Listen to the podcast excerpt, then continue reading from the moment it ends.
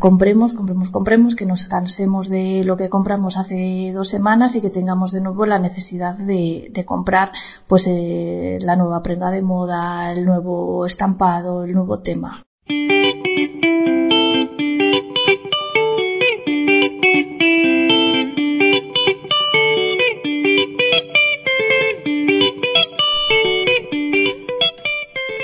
Hola amigos y amigas, este es el episodio número 5 de Súbete al Trip UX, el podcast sobre diseño de experiencia de usuario, creatividad y negocio. Yo soy Mauri Mesa y una semana más, si me lo permites, hablaré sobre la experiencia de usuario aplicada a un producto. En el programa de hoy aprenderemos sobre moda sostenible y cómo validar una idea de negocio gracias a Instagram.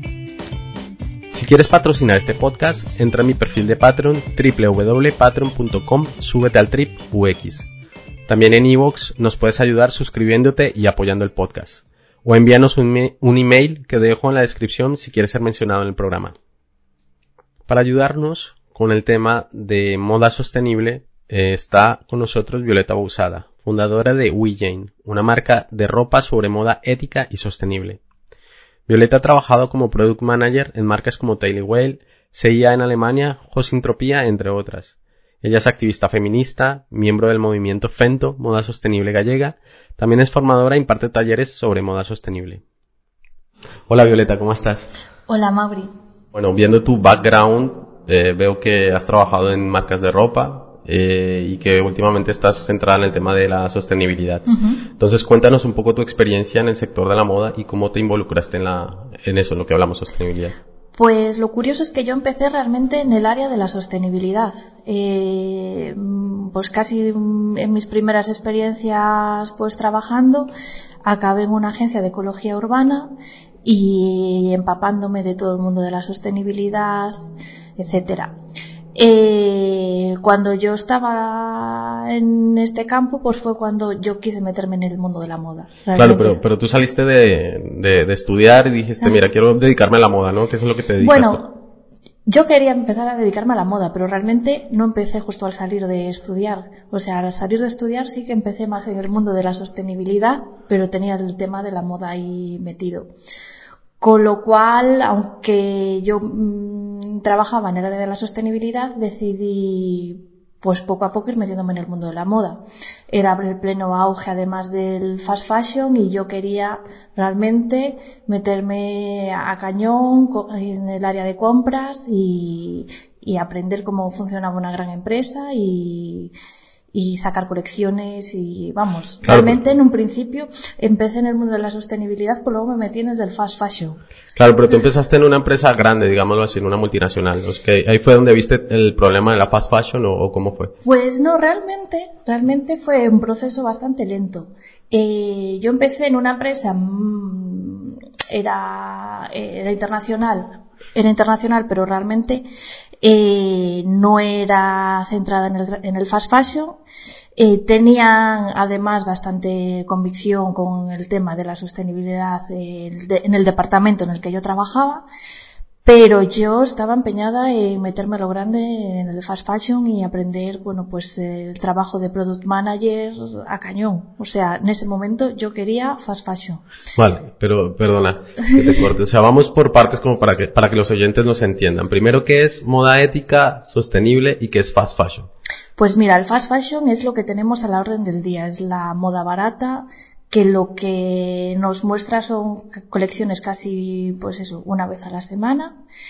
Y, lo que busca es eso, que compremos, compremos, compremos, que nos cansemos de lo que compramos hace dos semanas y que tengamos de nuevo la necesidad de, comprar pues eh, la nueva prenda de moda, el nuevo estampado, el nuevo tema. O sea, comprar por moda más no por necesidad. Exactamente y por precio, ¿no? Ayudado por el precio. O sea, la fast fashion realmente es, son precios baratos y... Y moda rápida. Y moda rápida. Exactamente. Volumen, cantidades, cantidades, cantidades. Y vamos entonces al término moda ética y moda sostenible. ¿Qué significa? Pues mira, eh, cuando estamos metidos en el fast fashion, que es lo que encontramos a, día de hoy en, en, las calles y en los centros comerciales de nuestras ciudades, ahora que ya no hay casi pequeño comercio dedicado a la moda, eh, vemos eso, que está muy orientado a, crecer constantemente, a, vender, a vender, a vender. La moda ética que, busca, pues que, que reflexionemos sobre quién está fabricando esa ropa, en qué condiciones. No quiere decir que, haya, que no haya grandes empresas que no estén pensando en esto o que no estén dando pasos o que no estén haciendo experimentos o proyectos en el área de la sostenibilidad muy positivos, pero, pero sí que es verdad que es un modelo que desde mi punto de vista eh, es incompatible con los límites que tenemos ¿no? del planeta y, y, y un poco también cuando hablamos de moda ética con entender quién compra y quién fabrica, ¿no? Quiénes son las compradoras o los compradores de la ropa, pero quién la está fabricando. Para que resulte barata para nosotros, tenemos que pensar que cuánto, cuánto ha llegado a cobrar la persona que lo fabrica, ¿no? Entonces, cuando llegamos a una tienda con superprecios y que de repente encontramos una camiseta por 2,50 euros, por 3 euros, tenemos que pensar, ¿Qué, hay detrás? ¿Quién, ¿Cuánto ha cobrado la persona que lo ha fabricado? Incluso podemos llegar a encontrar prendas de algodón orgánico o de materiales reciclados súper bien de precio. No, quiere, no siempre tiene que ser, en teoría, algo, algo sostenible carísimo. Pero sí que es verdad que, que encontrar la coherencia total es difícil. O sea, a ver, si entiendo es eh, ver cómo el ciclo de vida de, una prenda, desde que se fabrica hasta que se vende, ¿no? Al final. La trazabilidad. Eso es parte de eso, exactamente. Cuando hablamos de moda sostenible, estamos al final hablando de, de desarrollo sostenible, ¿no? Entonces, cuando hablamos de desarrollo sostenible, siempre tenemos en cuenta tres grandes áreas, ¿no? La económica, la social y la ambiental. Entonces, moda sostenible pues hace referencia a esos tres aspectos. A veces, hablando de ética, ¿no? pues se, está ensalzando más la parte social. ¿Cómo podemos controlar pues que una prenda sea sostenible? Pues es súper difícil. Por eso, quienes igual pueden conseguir la, la mayor excelencia son grandes empresas, pero a la hora de, poder medir o de hacer el análisis de ciclo de vida más completo, pero pero que estén haciendo pequeños proyectos para mejorar están demostrando que es posible, pero aún no está implantado. Vale, ¿y cómo podemos aplicar la sostenibilidad a la moda? Es decir, eh, todo, todo esto que nos estás contando de esas tres vertientes, ¿cómo podemos aplicarlas al sector de la moda? Bueno, vamos a ver lo que tú comentabas antes, ¿no? Una parte súper importante es la trazabilidad, es la transparencia. Entonces, eh, es súper importante saber cuando estamos, yo estoy hablando desde el punto de vista, ¿no? De una marca o de un fabricante, es súper importante saber de dónde viene cada cosa. Entender en la medida de lo posible, ¿no? Porque hay eh, marcas más pequeñas, más grandes, pero entender, entender en la medida de lo posible la materia prima de dónde viene, cómo se ha producido. Eh, si estamos hablando de algodón, pues si es algodón orgánico. Si es, Claro, pero eso dónde lo ves? ¿Lo ves en la etiqueta del, producto o lo ves en la tienda online donde lo compras o en la tienda física? Te estoy hablando como, como productor, como fabricante. Vale, ¿y como usuario? Como usuario, tú tienes que pedir la máxima información. Eh, normalmente, cuanto más transparente sea la empresa, más está controlando la trazabilidad de lo que hace y muchas veces otra herramienta que como consumidores nos puede servir de ayuda, pero que tampoco es definitiva, son los, los diferentes certificados. Ah, claro, o sea, ves los certificados que tiene la empresa, si está contribuyendo al, al, al, medio ambiente y a la sostenibilidad. O sí, claro, si está haciendo esfuerzos de mejora. ¿Qué pasa? Que hay eh, proyectos que igual estarían muy cercanos a la economía circular, pues de pequeñas marcas, pero que no tienen igual la capacidad económica para comprarse un certificado. Claro. O sea, es una herramienta que sobre todo yo creo que debemos exigirle a los grandes y que los pequeños tenemos que buscar la manera para ser lo más eficientes posibles o agruparnos para comprar de la manera más sostenible posible. Eh, quizá el certificado más común sea el GOTS, que te certifica que, que el algodón es orgánico, o sea que eh, orgánico, ecológico, que, que, no se han utilizado determinados pesticidas, vamos, que es producto de, de, agricultura ecológica. Pero bueno, hay muchísimos más certificados relacionados, pues que sea el producto reciclado con cierta trazabilidad. Eh, bueno, hay, y, y, el impacto social y el impacto, y el impacto para económico. El exacto, para el impacto social también hay varias, varias certificaciones que bueno, en el, es súper complejo porque mm, también en el área social eh, yo siempre, yo siempre pensé, ¿no? Cuando, cuando era compradora en grandes empresas, que realmente que tú estés fabricando en países mm, de Asia no tiene que ser sinónimo de, de esclavitud. Por el mero hecho de estar hecho en. Claro, porque se, da por hecho que si una empresa fabrica en Asia, ya detrás de ello hay, hay cierto, ciertas eh, políticas de, de, esclavitud, ciertas políticas de. ¿Qué pasa? Que, para ahorrar costes. ¿Qué pasa? Que cuando profundizamos un poco en los derechos que tienen los trabajadores de esos países, vemos que no son análogos a los que tenemos aquí. Claro, no puedes compararlo. Para que, para que se puedan pagar esos precios, pues esos trabajadores no tienen la, las mismas garantías ni de seguridad. Ahora se está intentando mejorar en países como Bangladesh o Pakistán, pero vamos, que no, no hay las mismas condiciones ni de lejos. Entonces, bueno, yo igual tampoco diría no se puede fabricar en esos países porque es sinónimo de esclavitud, pero sí que hay que hacer un esfuerzo muy grande para hacer las auditorías, para mejorar cómo se hacen las cosas en esos países. ¿Y eso se está haciendo, tú crees?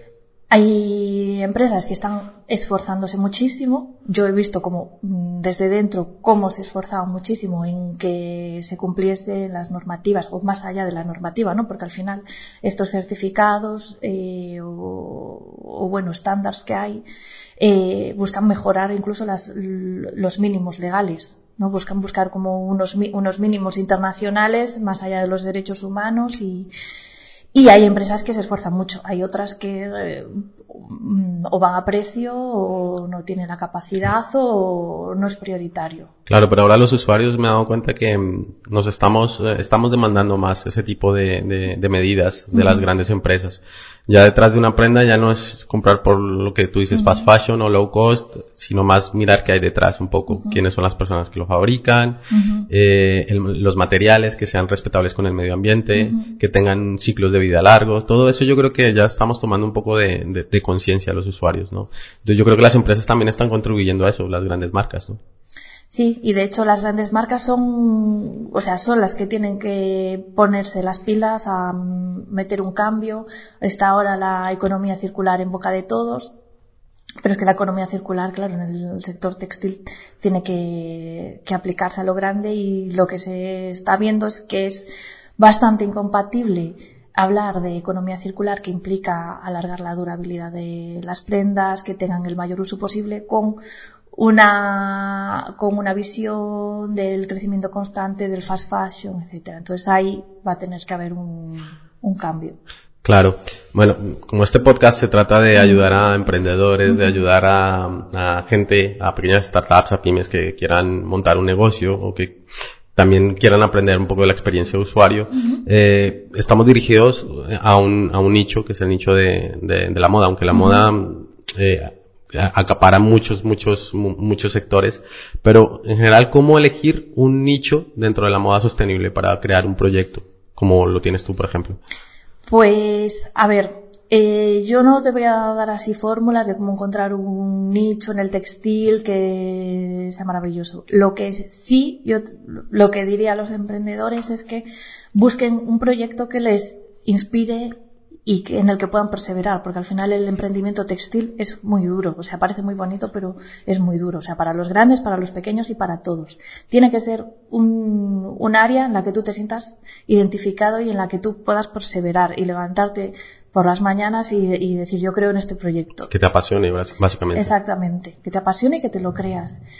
O sea, pero digámoslo, por estadísticas, si yo busco en internet, por eh, palabras clave, por búsquedas, también puedo elegir un nicho, simplemente me, me, me dedico a lo que te digo, a buscar mi pasión y, y, mis intereses, o también puedo ver una tendencia e irme por ahí, no sé. Hombre, yo creo que eso además tú lo sabes mejor que yo.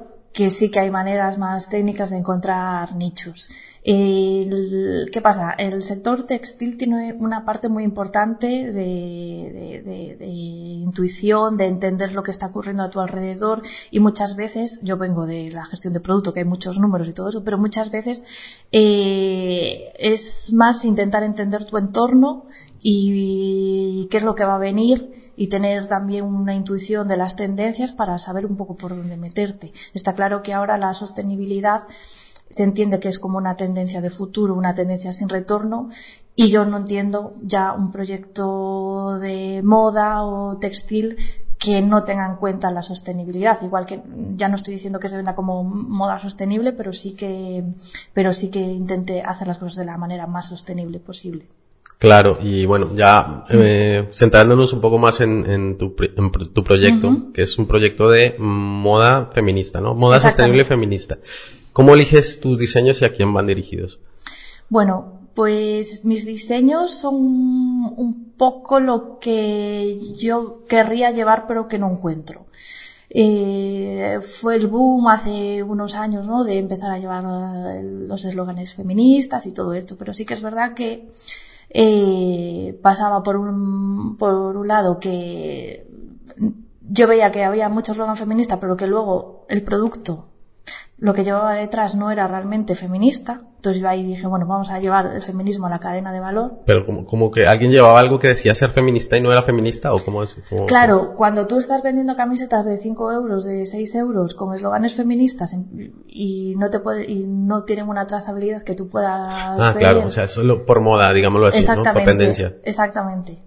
entonces yo quería darle un significado, una profundidad, materializar eso, ¿no? Entonces a partir de ahí, pues, pues van surgiendo los diseños, ¿no? A, darle una a, usuarias como yo que, que, estamos en la nueva ola del feminismo que queremos que queremos eh, contribuir a él pero pero con significado por lo tanto los diseños no tienen una fórmula mágica más allá de yo lo que hable lo que vea lo que hable con mis amigas lo que veo en Twitter lo que veo en, en redes sociales un poco básicamente es tu inspiración y eso lo plasmas. Y como la parte técnica de plasmar esos diseños para, para poder, eh, digamos, subirlos a, tu tienda y venderlos. O sea, que te imaginas algo y vas, vas directo a un programa de edición, lo, ¿cómo lo haces?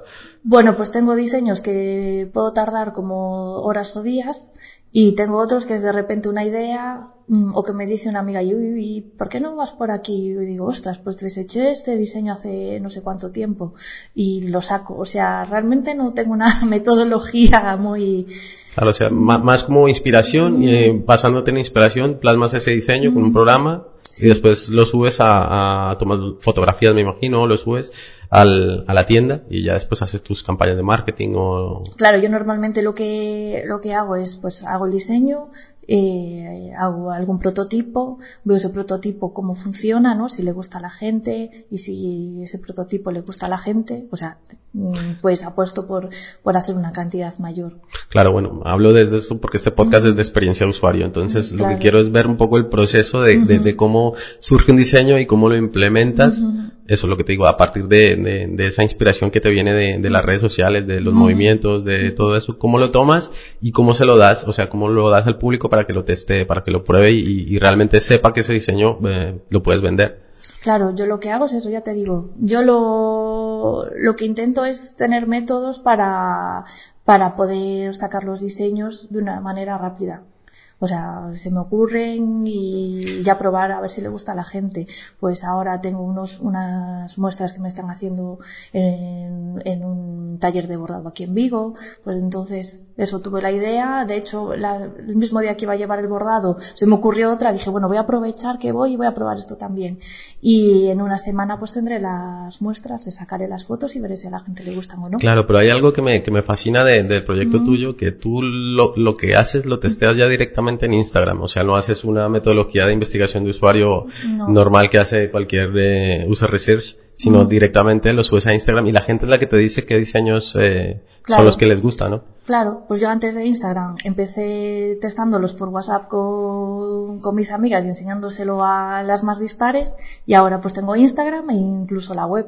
O sea, ahora sí que me planteo si, si no tengo un feedback claro en Instagram, pues subirlo a la web tan tranquilamente. Claro, entonces el modo de hacer test es directamente con Instagram. O sea, que ya le estás dando a los usuarios lo que posiblemente van a encontrar en tu tienda. eso está muy bien. ¿Y cuál es tu público objetivo? O sea, tú una vez tienes los diseños, eh, los subes, los testeas, pero ese público objetivo, ¿cómo, cómo lo eliges? ¿Cómo lo encuentras? Pues mira, eh, no te voy a decir que mi público objetivo son mujeres de entre veintitantos y treinta y tantos años. Bueno, más o menos esa segmentación la tengo. Pero sí que es verdad que lo que veo en mi público objetivo realmente es que coincide eh, pues su activismo, ¿no? sus ganas de hacer las cosas mejor. Son mujeres que, que están deconstruyéndose ¿no?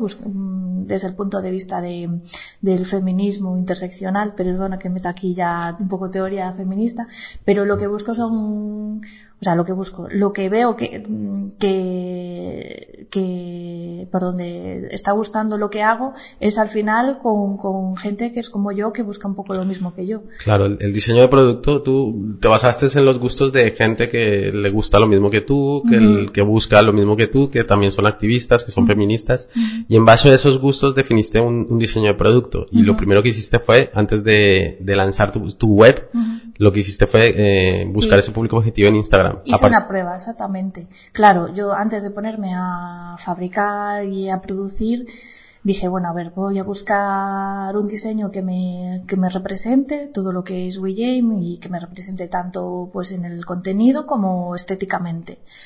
Eh, pues me busqué un poco un estilo de diseño. Yo, a ver, yo vengo de la publicidad y del textil, pues me busqué un estilo de diseño que me molaba, inspirado, bueno, pues en la onda de, de Memphis, que además esto sí lo hice hace un año, ahora mismo está siendo bastante tendencia y así, pero a la vez es intemporal, o sea, busqué un diseño que fuese bonito porque sí, con, un eslogan que, que, fuese atemporal, ¿no?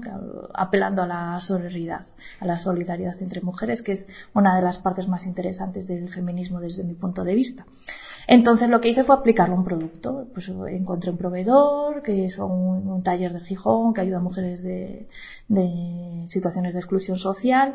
Les comenté, bueno, que quería hacer esta prueba, a ver si si tenía, si tenía futuro y, y entonces, bueno, pues eh, probé una tote bag, que ellas hacen unas muy guays de, de lino, la estampé y me fui con mi hermana por Madrid de paseo, que, que ella vive allí, nos vemos poco, pues nos fuimos haciendo todo el paseo del sábado, pues desde el mercado de la Latina hasta Reina Sofía haciendo fotos por todas partes.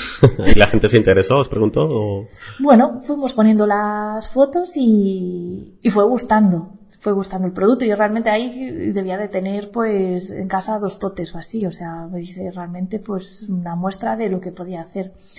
Y a partir de ahí pues, pues fui haciendo más productos hasta que vi que realmente me compensaba hacer una web porque cuando tenía un pedido pues ya por Instagram era ya más complicado andar pidiendo los datos un domingo por la tarde, etcétera, ¿no? Pero bueno, también me vino muy guay toda la parte de Instagram para conocer mejor a mi... A tus usuarios. A mi, claro, a mi clienta, saber, pues de entrada, qué es lo que le había llamado la atención, pues me, también igual, pues animarme, ¿no? Porque te, me escribían, me decían, jo, me encanta este proyecto. Eh, me acuerdo un día que me hicieron un pedido desde Italia que yo decía, mira, yo te envío a Italia, pero es que los portes van a ser carísimos. Yo no puedo cubrir los portes como Zara.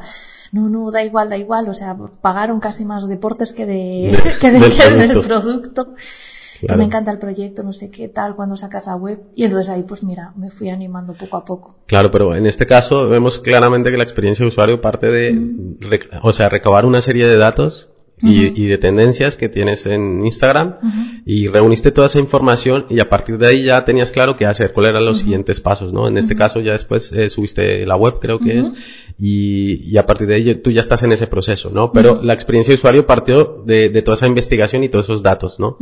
Que es lo que se debería hacer, ¿no? Normalmente, como alguna vez off the record de, hablamos, que la gente lo que hace es montar el producto, montar la web todo, y después mira a ver cómo, cómo, cómo vende, o sea, qué hace para vender. Entonces, el proceso debería ser como lo estás haciendo tú, no al revés. O sea, montar la web, montar una plantilla, montar estas cosas para ver si vendes o no vendes. Entonces, tiene que ser todo lo contrario. Y en tu caso, yo lo veo bastante claro. Yo tenía en principio la idea de empezar montando la web, pero un día tuve la idea genial de decir, vamos a empezar por el Instagram, a ver cómo, cómo va esto, porque... Para validar el producto, claro. Sí, y así hice el testeo y, y, el producto pues va evolucionando también un poco con lo que pueden hacer los talleres con los que trabajo. Bueno, y ahora hablando de feminismo, que es un tema que también nos interesa mucho aquí en el, en el podcast, eh, ¿cuál es el papel del feminismo en la, en la moda sostenible? Pues mira, eh, partiendo de que se estima que cerca del 80% de las personas que trabajan en el textil a nivel global son mujeres, el feminismo y, y el textil están súper ligados. Entonces, eh, no, que te iba a preguntar, o sea, la mayoría de, de, del sector textil está, está Sí. integrado por mujeres. Sí, Claro. sí, sí, sí, sí. Sí. A ver, sí que eh, siempre te van a poner el ejemplo, pues, de que en India aborda mayoritariamente los hombres y tal, pero mm, al final eh, nuestra ropa está cosida mayoritariamente por mujeres. Entonces, que tengamos una industria textil justa es también justicia social para mujeres y eso es feminismo, vamos. Vale, ahora ya me queda un poco claro el concepto de, del feminismo en la moda. Y bueno, eh, Aparte de, bueno, eh, tenemos que eh, ampliar las tallas y dar cobertura a todas las tallas. eh, tenemos que, mm, que cambiar lo- la imagen, ¿no? Que se dan muchas campañas publicitarias de moda. Pues ahí está el trabajo, por ejemplo, de Yolanda Domínguez. o sea, es decir, no es solo eh, lo que hay detrás de la prenda, sino también después de que, cómo publicitas esa prenda, ¿no? Exactamente. Claro, o sea, cómo, cómo la vendes. Ya no con los estereotipos ni los tópicos de siempre, sino o sea, poniendo en valor el, el trabajo de la mujer, el, el- y ah, perfecto, eso, eso me parece muy, muy loable de, de- de vuestra parte que estés trabajando en eso. Y bueno, ya para terminar, eh, ¿qué aspectos debes tener en cuenta a la hora de comprar una prenda? O sea, una recomendación tuya, que si yo quiero comprar y que estoy ya con mi, o sea, ya tengo en cuenta la sostenibilidad a la hora de comprar y ya soy, quiero ser responsable con el medio ambiente y también con la parte social, ¿qué debo tener en cuenta?